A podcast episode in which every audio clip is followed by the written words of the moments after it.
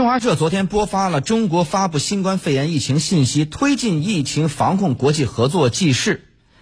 继续强调，近日来疫情在全球多点爆发并快速蔓延，令世界公共卫生安全面临极大挑战。病毒没有国界，疫情不分种族，唯有团结协作、携手应对，国际社会才能战胜疫情，维护人类共同家园。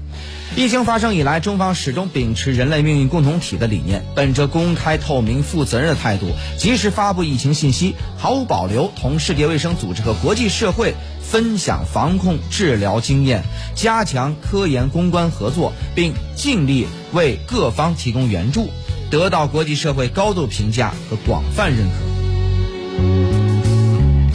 走在忠孝东路。